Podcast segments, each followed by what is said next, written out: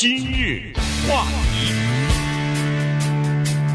欢迎收听由钟讯和高宁为你主持的今日话题。呃，从五月二十五号啊，就是这个国殇日之后啊，呃，不是弗洛伊德被一名白人警察制服呃死亡嘛？那么就导致了全国性的这个抗议啊、示威啊，呃，有两个事情就开始。作为呃抗议和示威要求的这个主题了哈，一个就是警察的暴力问题，呃，这个呢就会导致国会进行一系列的这个叫做警政的改革啊。另外一方面呢，就是种族的歧视问题啊。那么在种族歧视问题呢，当然这个历史就更加呃久远了哈。在美国曾经有过这个黑奴是合法的这样的一段黑暗的历史。那么。从这个意义上来讲呢，现在在全国各地啊，尤其在美国的南方和东东北这些地方哈，这东北各州哈，就是北方的各个州，呃，就是在南北战争时期啊，呃，他们已经存在的这些州啊，他们这个时候呢，就特别的，呃，有一些东西呢，就引起人们的反思啊，比如说。就是纪念碑和纪念雕像这个文化呢，现在开始一个一个的受到人们的挑战和重新的审视。有一些可能他在当地的社会当中做过一些贡献，但是呢，他在当时，比如说是一个呃贩卖奴隶的人，是一个大的种植园的这个庄主，呃等等啊，或者说是一个殖民主义者，那这些人呢，雕像呢就会被要不就是被推倒了，要么就是被这个涂鸦了。但是也有一些人呢，在人们的心目当中算是英雄，哈，算是国家的这个对美国的整个的社会和进步做出贡献的。但是在种族问题上呢，他们可能在当时啊，也有这么一些瑕疵啊。所以呢，每一个雕像、每一个纪念碑啊，都值得重新审视。但是你在重新审视，还有在区分它是属于哪一类人的过程当中呢，必须要有一些。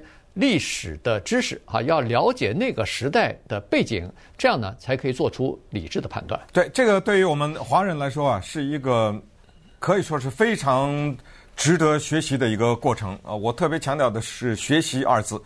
有的时候在有些问题上，真的是没有学习就没有太多的发言权。不小心呃说了一些话呢，露出了自己对这个问题的不了解。我说这个话呢也是有所指，因为。我们最近在网上，尤其是微信上的中文看到的一些文章，我也只能说让你觉得非常可笑。这呃，他们的那些呃谩骂也好，还有他们的这得出来的种种的结论也好呢，那是字里行间透着无知。同时呢，我还强调，对于我们华人来说呢，在这个问题上呢，也有跟我们文化的巨大的不同。在之前我们讲过这话题，这不是我们第一次讲这话题，也不是第二次。可能是第三次还是第四次了。其实之前我们在很多年以前吧，几年以前讲俄罗斯有一些当时在社会主义制度下，在共产主义领导之下的有一些那个时候的人物的雕像被民众拆除的时候，也曾经讲过这个话题。所以这是我们一直比较关注的一个话题，因为这个文化呢，不是我们华人的文化，就是到处都有雕像，什么人都给弄个雕像这件事情，我们当然有，但是远远没有多到像。欧洲啊，或者是美国这么一些程度，而且呢，多数的情况下，那个雕像不太会是一个有争议的人物。这个也跟我们整个的华人的历史观有关系。就是我们在不管是在台湾啊，还是在大陆，就是我们在从小在学习历史的时候，也就是写编写历史教科书的这些人，以及他们想传输的这些思想呢，对我们的思维有根深蒂固的影响。就让我们很难很难扭转对历史的一个看法。当我们小的时候被教育成是这个样子的时候，有的时候呢很难扭转。再加上有一些人，他对一些事情根本不知道，就是在历史教科书当中选择了不告诉你一些事情。那么当你突然了解到的时候呢，也会对你整个的人呐，对这个世界的看法，对一些人物的看法产生变化。美国呢也是这个情况。二零二零年。尤其是到了现在的六月份这个时候，我们再谈这个，无疑将会是美国历史上又是一个里程碑的一年。再也没有任何的一年比这一年更大规模的出现了对雕像，要不就是推倒，要不就是把它给污染，要不就这个情况真的是美国历史要出现了一次强烈的、罕见的叫全民反思运动。就也我说的反思，就是不管你站在哪一方面，都在思考这个问题。基本上讲两个阵营，一个是以川普总统为首的一个阵营。为什么说以他为首呢？因为他是在总统里面，在美国国家是最高的位置，他是毫不掩饰的、坚决的捍卫雕像的这个人。呃，他所代表的就是这个阵营，就是立场非常的鲜明。这是美国的历史的一部分，我们要保存历史。批评他的人是说，他巧妙的在逻辑学上面，在逻辑上有一个偷换概念或者以偏概全。只要你反对这些雕像，你就是反对我们国家，对 对不对？呃，就是反对我们国家的传统，就是抹杀历史。哎，这样一下站得住脚了。另外一个阵营，不管是反法的阵营也好，还是无政府主义者也好。就是两个阵营都有极端的地方，就另外一个阵营呢，是只要这个历史人物有被我发现有一小点瑕疵，马上推了他，呃，就是有一种叫做暴民心态，就是在另一个阵营里面看到的是有一种甚至是无法无天的感觉，这个在欧洲也会发现，所以这两个阵营呢各自都走向了极端。那么在今天的这个节目当中呢，我们化抽象为具体。我们就讲几个具体的雕像，讲几个具体的人物，讲为什么现在除了雕像以外，连喷泉都要改名字？呃，为什么连林肯和华盛顿都不能放过？为什么连一个摇滚乐团都要改名字？为什么连迪士尼它的一个游乐的项目都要改名字？这些具体的讲，让我们利用这机会，我高宁，我们跟大家一起来学习，看看通过这些。事件我们能够学到什么？然后你再决定你是站在哪个阵营里面。对，呃，这个现在争议比较大的一个呢是呃老罗斯福总统哈、啊，这个老罗斯福总统他有一个骑着马的雕像啊，是在那个国家的自然历史博物馆的门口啊，就是纽约啊纽约的这个呃就是这个大门这个这个地方啊，这是一个呃很高很大的这么一个呃雕像哈、啊，在那儿矗立了已经。一百多年了，有一百年了。一百呃，一九四零年啊，一九四零还不到。因为这个历史博物馆呢很有意思，它的背景是这个是罗斯福他爸爸对建造的。对，呃，为什么说老罗斯福呢？这也跟大家讲一下，因为在美国的历史上有两个罗斯福，呃，一个是西奥多罗斯福，一个是富兰克林罗斯福。嗯，呃，西在前面，所以说他老。不是他的年龄老是吧？是这个意思啊。呃，他他年纪也老也老，因为他在前面嘛。他在前面对，但是就是这个老，就是像老布什、小布什一样，就是他是第一个罗斯福。呃，没错，那是第二个罗斯福，他是有先后顺序。啊，对对，呃，那么他是这样，其实为什么说有争议呢？呃，就是这个人物的雕像被呃拿走，因为博物馆自己申请的啊，自己说。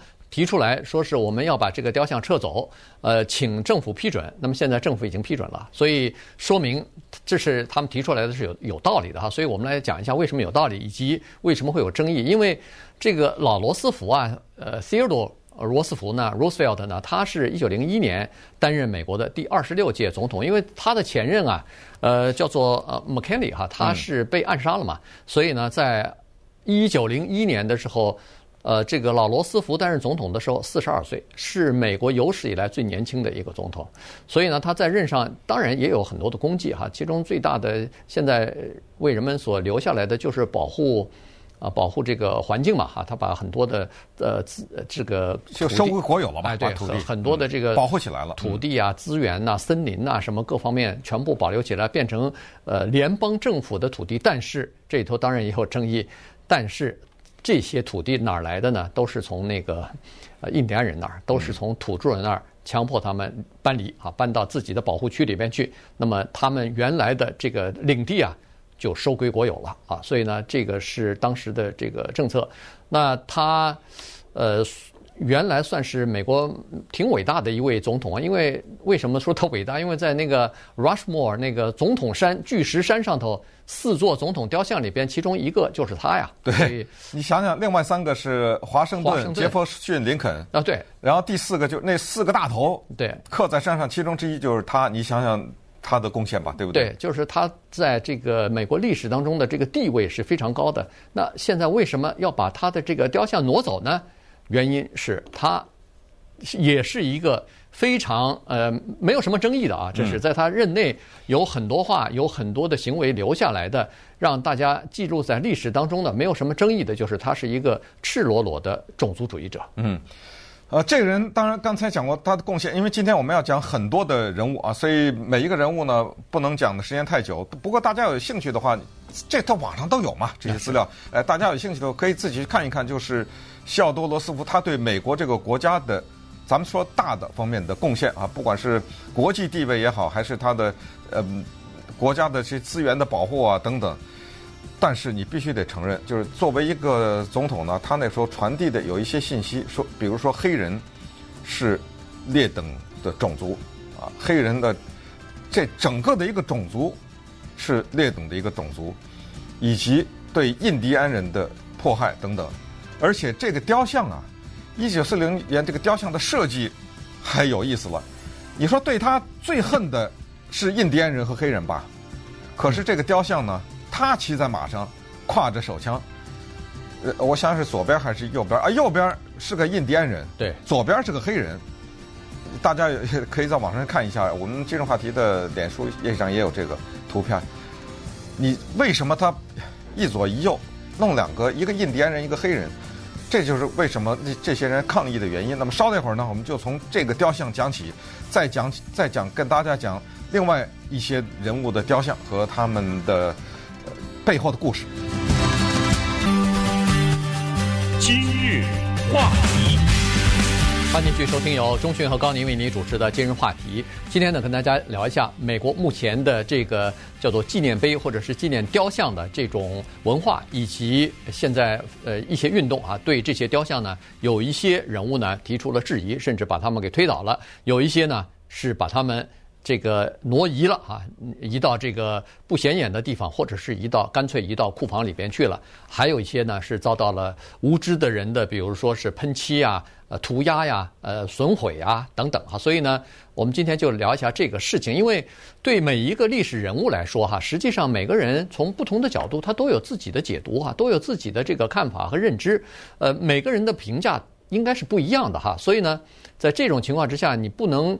说是完全的要求大家都是一致的看法，这是不应不不对的哈。再加上呢，这个历史的人物呢，你必须要放在历史的历史观的这个角度来看啊，就是说你不能把这个人他的这个行为有的时候拿到现在的标准上来看哈。当然，因为经过了这个一两百年的这个历史呢，它有一些观点是在进步嘛，人类也是在进步，所以那时候的观点是不对的。现在。看是更是错错上加错哈，但是那个时候他可能就是代表当时那一代人那些精英层上层的人的一些一些思思想或者是一些立场哈。你比如说老罗斯福总统他的这个种族主义的观点，当时是赤裸裸的，当然是不对，当时就不对，现在就更不对。但是他代表的是当时的上层、当时的精英阶层的看法，在那个时候，他那个时代。那个看法是非常普遍的，所以才有那个时候的种族的政策嘛。所以，呃，那博物馆为什么要把他的这个雕像拿走呢？那你看一下他的这个雕像呢，你看了这个图画以后，你大概就能明白了哈。这个呃，历史博物馆呢，他也说了，他说我们把这幅雕像挪走的理由不是因为要否认老罗斯福总统对我们国家做出的贡献，呃。没有这个意思啊，他仍然是一个伟大的领袖。但是呢，这个雕像给人们造成的视觉上的冲击，这个不能够不适合再放在大门口了。嗯，所以呢，就把这个拿走了。呃，其实刚才你说了一个重点，就是关于历史是谁写的问题。呃，中文有句话叫做“胜者王侯，败者寇或者败者贼”，对不对？对，就是历史是谁写的。你比如我们之前讲丘吉尔的雕像的时候，也是说过这个问题，也就是对于有历史知识的印度人来说，他们可能很少会认为丘吉尔是一个英雄；对于印第安人来说，对于黑人来说，他们很少会认为一些，比如说 Andrew Jackson，呃，这个美国也是就是美国二十美元上的那个总统，你说要让印第安人把他当做一个英雄是没有可能的，你知道他应该说是沾满了鲜血。这人一会儿咱们再说他，所以，但是问题是，对不起，历历史历史不是印第安人写的。这段期间，因为大面积的全国的抗议活动和对于雕像这争议，我也做了一些小的调研。我们公司有一个白人呃女的员工叫 Lisa，以前跟大家提过，她是一个挺有代表性的这一个人，就是说他不左不右啊，他的观点，呃，然后呢也是一个正常的教育，也是挺开明的一个白人，就是说他不是什么白人至上啊或者什么，又是个天主教徒啊，非常开明。跟他也聊，他就是说，他说这一次的运动啊，给他最深的感触，可能我们华人还不一定能知道他要说的这话。就是他知道了很多他以前不知道的东西。他说他从小到大受到的教育，他的教科书，他 学的历史，他还是个很喜欢看书的人。大量的他没没看过，就是关于一些，比如说黑人的一些经历啊，就是包括什么 tusa 这个 Oklahoma 这些事情，很多他举了很多例子，都他说没有人教给过我们，我们在历史书上也都没有看过。那么对于这个这种情况。在呃，华人的历史更是如此。就像，尤其是当然文化大革命什么，这就更不用说了哈。在整个的这个过程当中呢，你想想，我在美国，高宁那位，我们在美国都超过三十年，从来没有任何一个时刻让我们觉得这个雕像是个问题，是不是？对。啊，这个东西从来没有进入到我们的美国体验当中，突然之间在二零二零年的时候，这个变成一件事情了。那么逼得我们也去。回头看这个事情，为什么当时这个事情在我们在美国生活这么多年没有变成一个事情？其实就是他的这种所谓的自由的空气啊，就你到了美国以后呢，你就把有一些东西在别的地方不可能发生的呢，视为理所当然。其中之一就是这个国家和这个民族的自信。也就是说，如果我当年在 Virginia 有一人。指着李世满，我去过多次啊，对不对？嗯、对。如果指着说这个是 Robert E. Lee，那当然稍微学习一点美国历史的人都知道李将军是谁。如果有人指着这个雕像是李将军，我可能会在下面照张相，就走了，知道吗？不会觉得是个事情。即使他是南军的总司令，即使他有一些，他没有，就是他没有这种，他是反黑奴的，他没有这种黑叫蓄奴的这种理念。但是即使他是一个坚定的。呃，奴隶制的捍卫者，我们也只会说哇，美国这个国家不得了，连这样一个人物都可以，你 也也就是这样想就完了嘛。嗯，对你就是，当然，如果说有一天你在一个什么地方公园里看那个希特勒的雕像，那那有问题了，你知道吗？对，他他还是有底线，但是他没有弄到希特勒那儿去。我的意思就是说呢，这种学习的过程对我们来说是至关重要，就是他有这种自信，他不怕，他不怕把一些人物拿出来让你看到。活生生的看到历史，但是呢，二零二零年的时候，突然告诉我们说，可能也不行，啊，有一些东西不行。这个不是他的民族自信自信的问题，关键看你是谁的问题。你只要把你自己换成印第安人，你只要把你自己换成黑人，你反过来再想，你一个罗斯福对印第安人这么狠，对黑人这么歧视，我凭什么在一个雕像的旁边帮你扛枪啊？对不对？他在那个旁边一左一右站着一个黑人，一个印第安人。他在这昂首挺胸站着，你凭什么垂头丧气？也不是垂头丧气了，就至少把我的做这么小啊！那那两个人很小，罗斯福很高大，让我们去衬托他，这是凭什么呢？对不对？对，他是这个道理。嗯。呃，这个东西呢，就是一开始我也讲哈，在我们洛杉矶呢，这个雕像的文化呢冲击比较小，原因是我们历史比较短，那个雕像比较少。刚才最早我就说，大部分的雕像呢还是在呃当时的北军啊北方以及南方啊。这个在一八九零年的时候，南方出了一大批的雕像啊，这个是和他们的那个邦联的那个 Lost Cause 和那个这叫什么呃。就是战争失败，啊、战争失败。我这这个地方，这个是一个蛮重要的一个概念，对，对，对，因为这个是支撑着所有这些雕像和所有的这些书籍啊，所有的这些其他艺术品的表现的最本质的东西，只有这刚才你说的这两个或者三个英文字，叫做 lost cause，lost 失去 cause 事业，呃，你可以把它叫做败业，呃，因为它的对立词就是伟业，是吧？但是用这个 cause 这个英文字特别的棒，特别的巧妙。也可以变成是一种美化，或者是一种借口，就是我南方捍卫南方的，这是一个事业，在这个事业当中当当中呢，我失败了，但是尽管我失败，它还是一个事业。在这个 lost cause，这是一个巨大的美国历史的争议的话题的过程当中，奴隶制只是当中的很小的一部分。对，我的南方有我伟大的传统，有我悠久的文化和生活方式，包括基督教的方式。南方在整个的，你看那个为奴十二年等等这些当中都有，就基督教的文化在整个的南方贯穿。我捍卫的是这个东西，被你北方的侵略，我失败了。可是那些人不是坏人。对，这个这个呢，就是在。南方哈各个州在一八九零年之后，这个是重建运动，就是解放黑奴以后了啊。在那个时候呢，南方的人啊要为自己的失败找一些找一些理由吧，至少是。也许他不是找理由，可能真的这样想啊。对，他就觉得，呃，尽管这个是南北战争我们是失败了，败给了北军了，但是。这叫做呃，虽败犹荣。没错，哎、没错，他就是主要是讲的是这个东西。我们的这个，比如说捍捍卫家园的这个决心呐、啊、勇气啊，呃，为之为之付出牺牲的这个精神呐、啊、等等，他是歌颂这些东西，他是这个致向这些人致敬的。所以呢，他说我也有我自己的老公死了，我也有我自己的兄弟姐妹、朋友什么的亲戚，呃，上战场也也打死了。那他要纪念他这些人，所以。这个呢是当地就是南方的呃这个当时出了很多的雕像啊，就是纪纪念各种各样的。你知道这像什么吗？我觉得我不我不知道你觉得是不是恰当？我觉得有点像靖国神社呀。啊是，这有点这什么意思？就是说靖国神社，你听着这个很奇怪的名字，什么靖国什么神社，就是阵亡将士的一个纪念碑、纪念的地方吧？没错没错。阵什么亡？你你到哪儿阵亡吗？但是你不是侵略的吗？对，你不是打到别人国家去了吗？没人打到你的国家，当然扔原子弹另外一回事儿，对不对？我没侵略，你侵略到我这儿，你死了，对不对？对，你去参拜他，这你在传递什么讯息啊？是对不对？所以在南方的这些雕像当中，很多都是要不就是大的奴隶主，或者说是种植园主，要么就是当地的他们认为的这些英雄。可是你仔细想想，站在黑人的角度想，这些人都是屠杀黑人的人呐、这些人都是奴役黑人的黑奴的。这些人你怎么给他设竖雕像呢？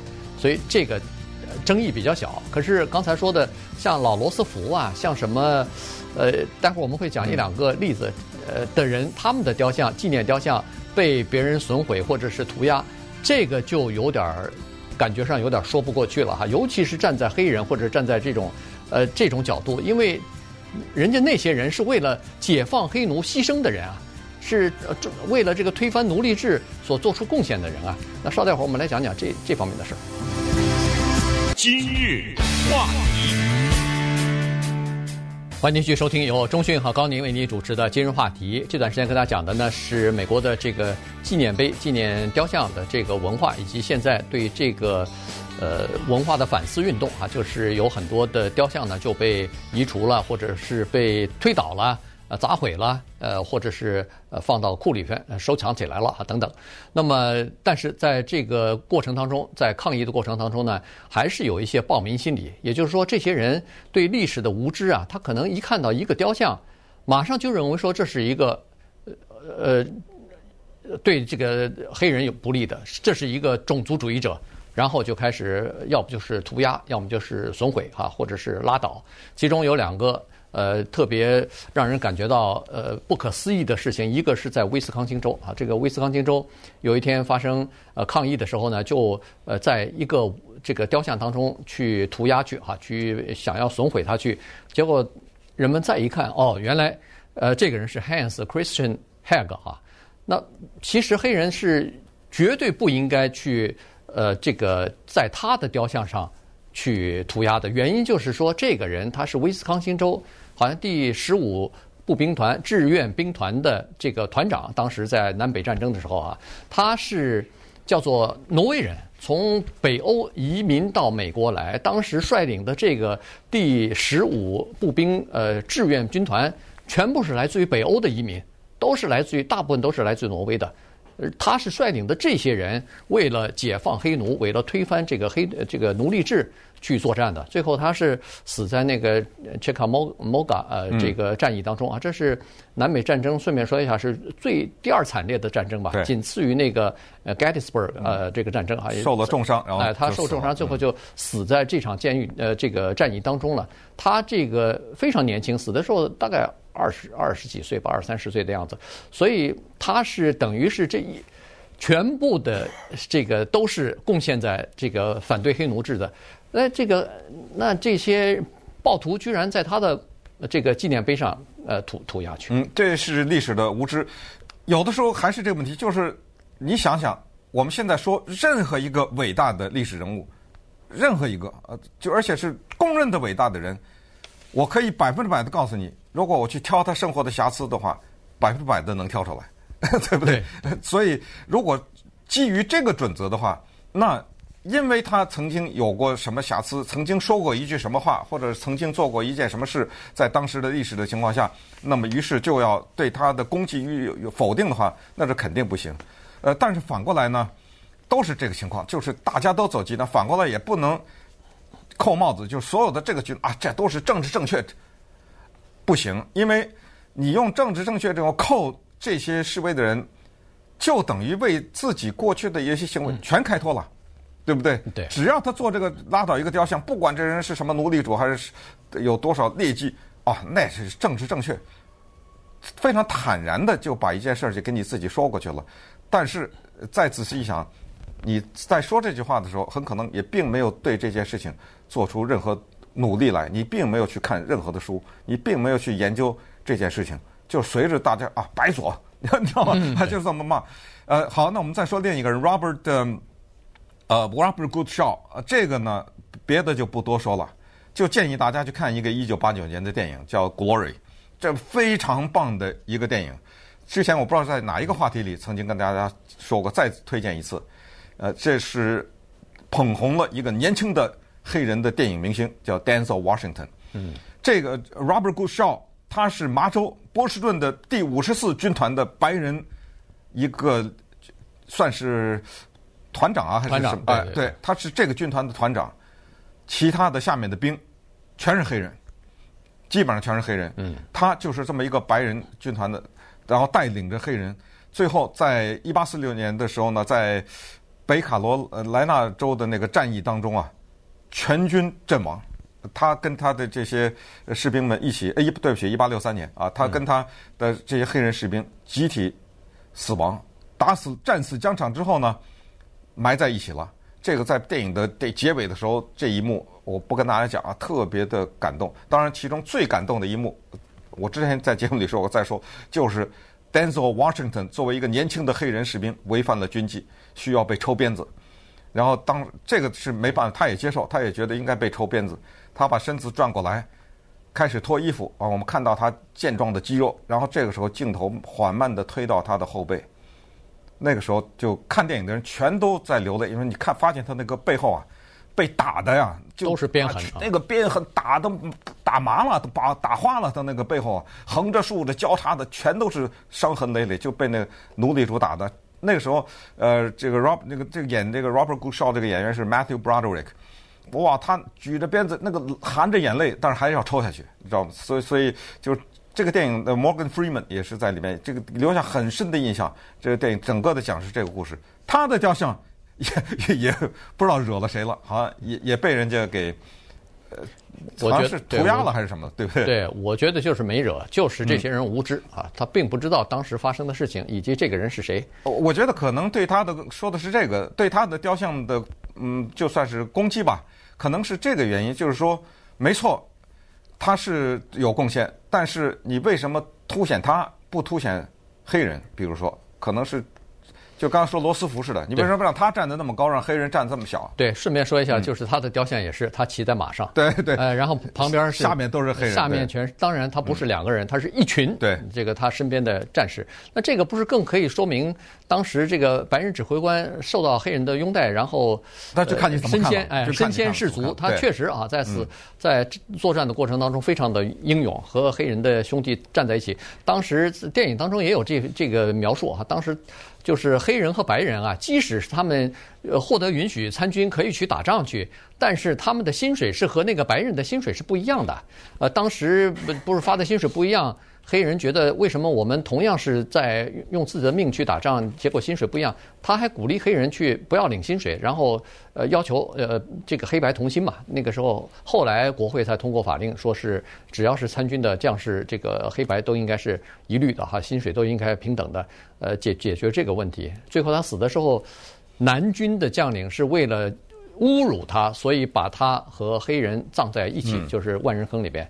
原来后来这个南军将领呃投降了以后，对那个北军将领说了，他说照理说，一个如果他率领的是一个白人军团的话，我们会给他优待，让他单独的下葬啊。但是因为他下面是黑人军团，可以想象得出来那个时候。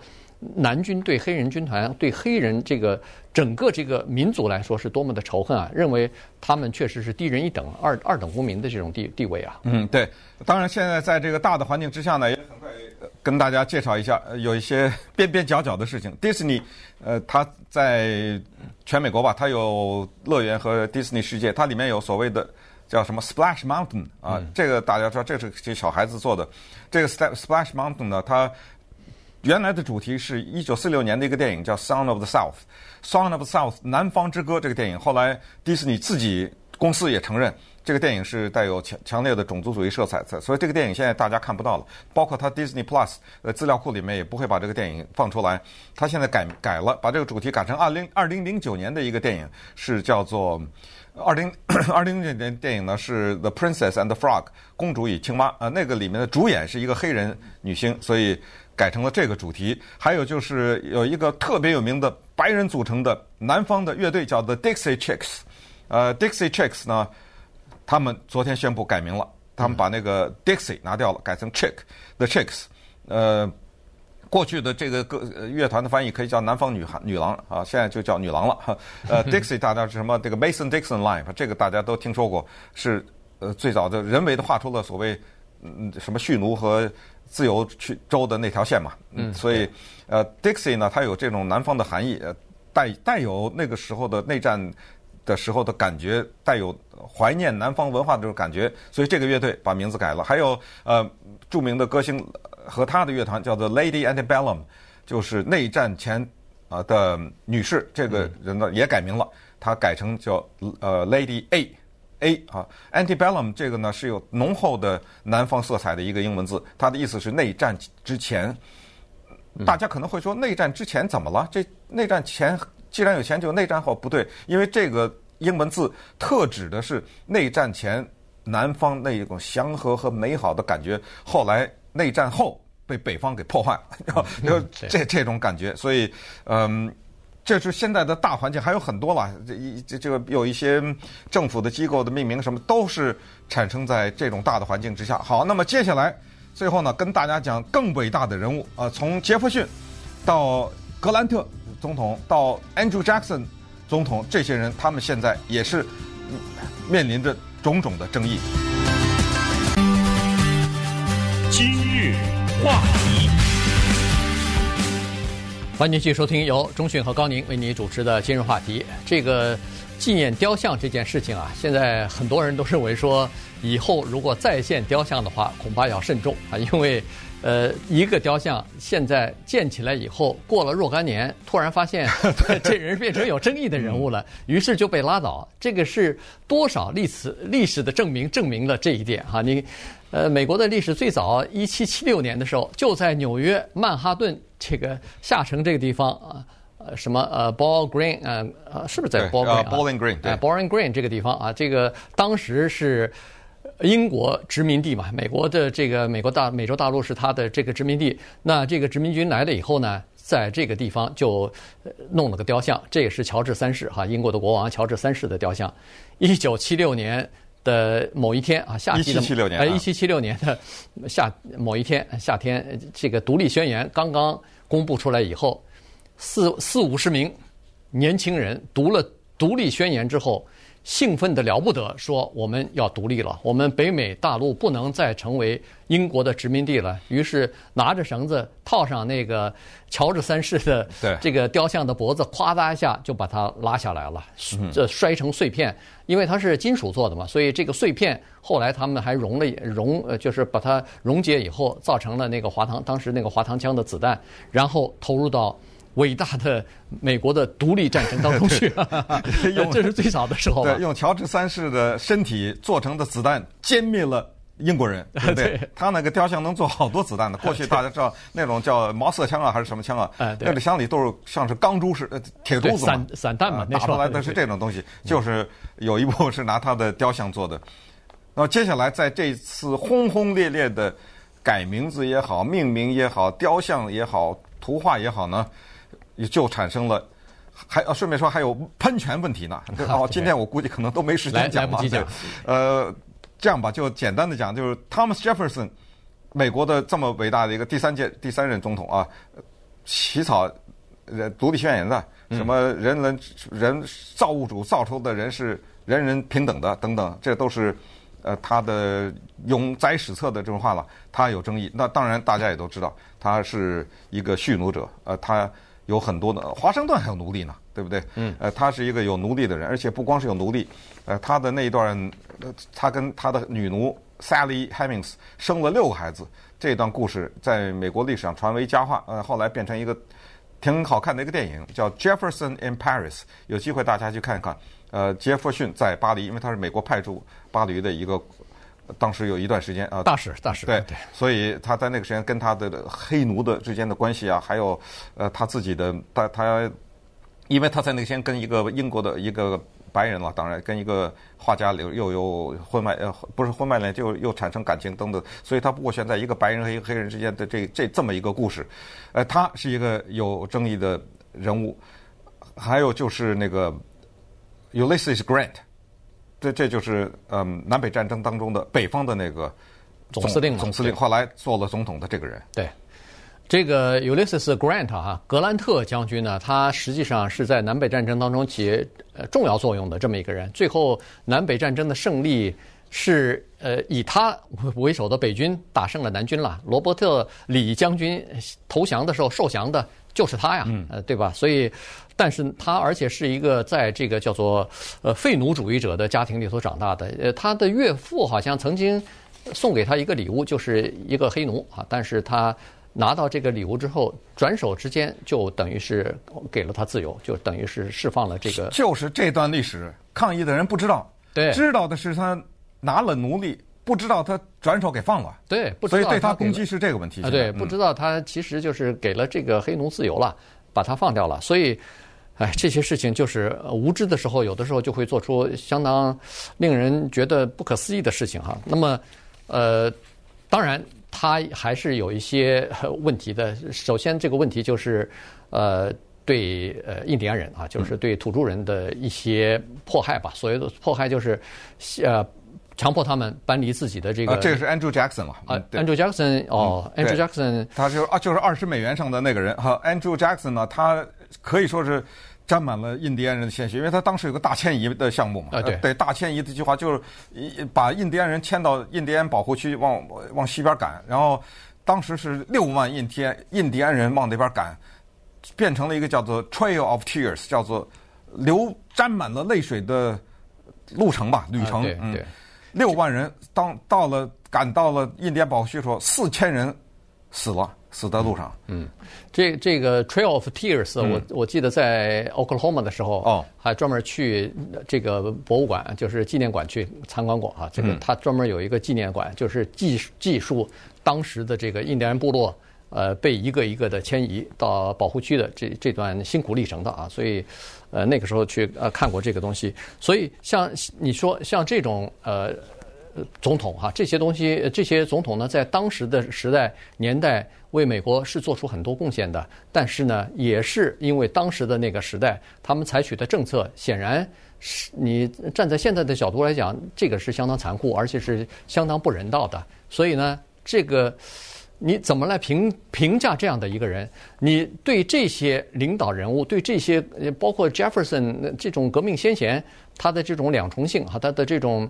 呃，这是在历史上非常有名的两重性的这个呃总统，你怎么评价？是不是跟把他们和那个呃蓄奴主义者和那个支持黑奴呃或者是奴隶制的人放在一起呢？显然不应该是这这个样子啊。所以可能在这个问题上呢，恐怕这个全国性的辩论啊，呃，现在其实才刚刚展开的。对，这又是一个功过的问题嘛，对，对不对？功大于过或者是什么反之过来啊等等。那最后呢，就跟大家讲一下，在美国的 Kansas City，这是美国堪萨堪萨斯州啊，一个它的首府吧。呃，Kansas City 呢，它有一个喷泉啊，这个喷泉非常的有名，它的名字叫 J.C. Nichols。呃，J.C. Nichols 呢，他对堪萨斯城的贡献非常大，因为他当时开发这个地方，把它大概四千多英亩的土地建成为呃居民区。这个居民区呢，它设计的非常的漂亮，绿树成荫，呃，而且呢，对美国的城市的规划，甚至在国际上面。对城市规划什么这个影响都很大，而且让很多的民众能够住到舒适的民房，它有前院有后院的，就是我们现在说的这种所谓什么独立屋的对大草坪大草坪对概念什么都是有影响的。那当然用它的用名字命名个喷泉没什么大不了的，而且在 Kansas 这个地方这个城市有个外号叫做喷泉之城，你去过吗？这个地方我没去过，说是到处是喷泉啊，而且这个是喷泉之喷泉，是在堪萨斯城被。人家照相次数最多的一个喷泉。嗯，那 J.C. Nichols 怎么着了呢？现在堪萨斯市政府要把他名字给改了。对，他是盖了房子，但是他有一个有附加条件：黑人、犹太人不能进来，华人就更不用说了。华人那时候根本还不构成少数，根本少到可以忽略不计的程度。对，不可以进来住。我我的这地方对。对，当时是这样的一个政策，嗯、就是说，呃，禁止这些人买房子进到我们的这个社区当中。那现在当然，为什么要改他的名字，把他名字划掉？原因也就是这个，那你就等于是构成了种族歧视了，对，歧视黑人和歧视犹太人。但是现在，呃，也有一些人为他辩护啊，就是说这个人呢，实际上他是出于经济的考虑，也就是说，为了保持自己这个区域、自己这个小区的房价不不受到影响什么，什么。这构成理，这构成理由吗？对，但是 这个不是更说明了。